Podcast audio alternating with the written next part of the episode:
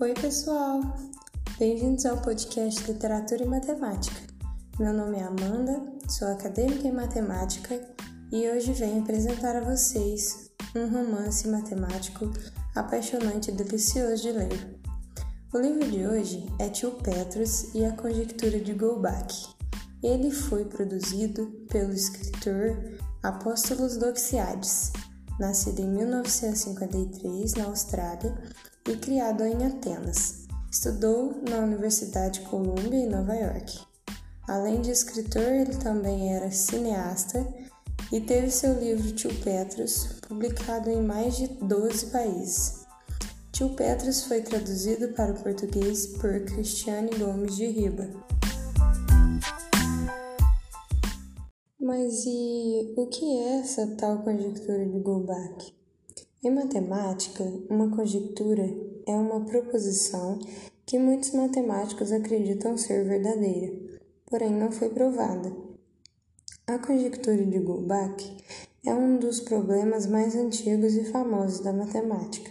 Foi proposta em 1742 por Christian Goldbach em uma carta dedicada a Leonard Euler. A conjectura diz o seguinte: Todo número par maior que 2 pode ser representado pela soma de dois números primos, como por exemplo 8, que é, pode ser representado por 3 mais 5, que são dois números primos. Esta conjectura parece simples, mas está longe de ser resolvida. Quando o livro foi publicado em 1992 por Apóstolos Doxiades, ela já tinha seus 250 anos e até hoje ela permanece indemonstrada. Então esse romance conta a história de Petros Papacristos, que era considerado a ovelha negra da família. Um homem já de meia idade que vive recluso nos arredores de Atenas, dedicando-se exclusivamente à jardinagem e ao xadrez, sem vida social, sem amigos e sem interesses. E, entretanto, apesar de seu isolamento, é tratado não só com desdém, mas com autêntica repulsa por seus irmãos, que são ricos negociantes. É considerado o retrato acabado de um dos fracassos da vida. Então, o jovem sobrinho acaba se interessando por aquela figura que, aos seus olhos, é tão simpática e despretensiosa Ainda que claramente Petros não seja um homem de sucesso, nada explicaria tanta antipatia e revolta, quase vergonha, por parte da família.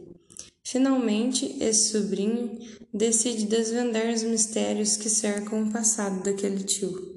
Descobre que Petros Papacristos nada teve de pacato, nem de tranquilo, e muito menos de despretensioso descobre que tio Petrus chegou um dia a ser um importante professor de matemática.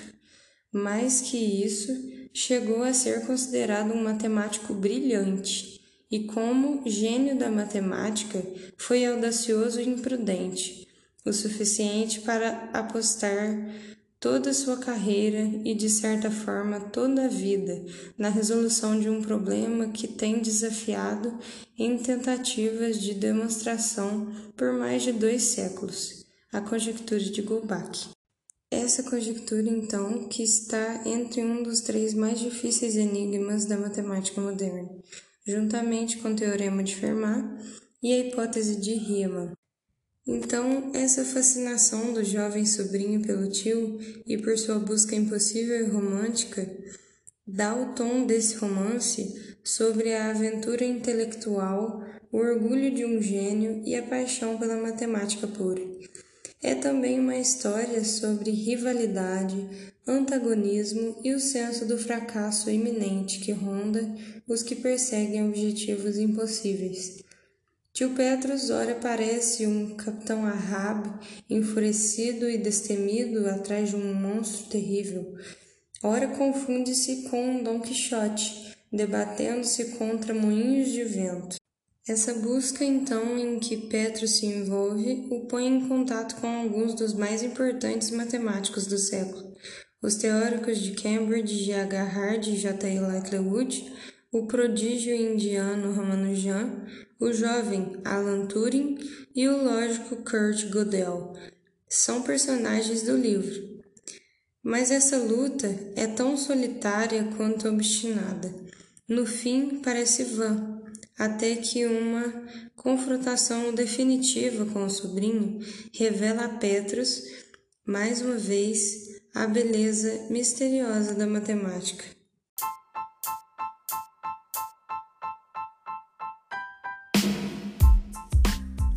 Então, esse foi o livro de hoje, pessoal. Espero que tenham gostado. É, vocês conseguem achar ele na internet por PDF e eu indico muito vocês lerem ele porque ele é um livro muito bom, muito uma leitura muito gostosa de se fazer.